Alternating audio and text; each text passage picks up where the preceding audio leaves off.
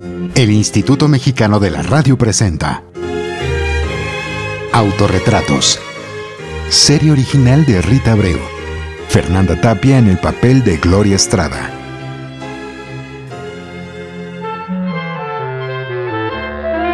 Damas y caballeros, no sé si sea necesario presentarme. Soy Gloria Estrada. Apuesto que muchos de ustedes me ubican, aunque no faltará el desprevenido que no me haya visto en cine, teatro, televisión o en fotonovelas. Donde seguro sí me recuerdan es en la radio, donde hice una cantidad importante de programas para la XEX y la XCW. Burbujita, burbujita, burbujita, de la sal de uva picot. Cuando alguien tiene Mala digestión.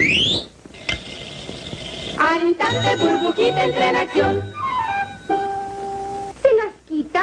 Burbujita de la sal de uvas picot. Fui la burbujita de la sal de uvas picot. ¿Se acuerdan? Yo estuve presente en muchos programas y comerciales. No es por nada, pero una de mis mayores virtudes como locutora fue la versatilidad de mi voz. Igual podía ser la voz de un niño que la de una abuelita. Por eso los productores me querían y las grandes actrices de otras radioemisoras me tenían celos. Pero así es este negocio. Es presunción la mía, tan solo les cuento cómo fueron las cosas.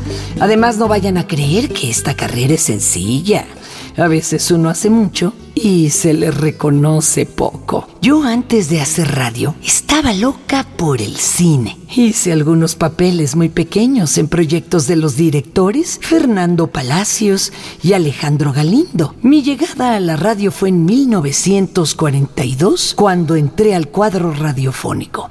Eugenia Torres, de la Maestra Pura Córdoba, una compañía de arte vivo dominical que se transmitía primero por la XEB y después por la XEQ, importante antecedente de las radionovelas. Trabajar en esa compañía fue muy edificante, ya que no se dejaba nada a la improvisación. Posteriormente, el actor Luciano Hernández de la Vega quiso continuar con un proyecto similar en la XEJP que estaba en la colonia Narvarte.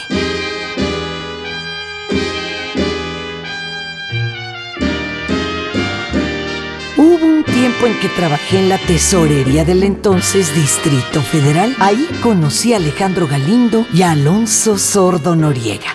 Este último abrió en 1947 la XEX. Él me contrató y yo estuve en todas las transmisiones de la primera a la última. XEX presenta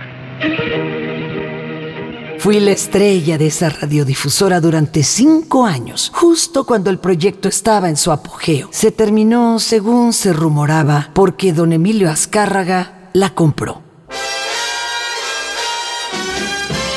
Al terminarse la XCX me fui para la XCW. Ahí diariamente a las 6 de la mañana les recordaba a las amas de casa que su ropa limpia, blanca y fragante solo con Fab, súper remojante. Siga los tres movimientos de Fab. Remoje, exprima y tienda.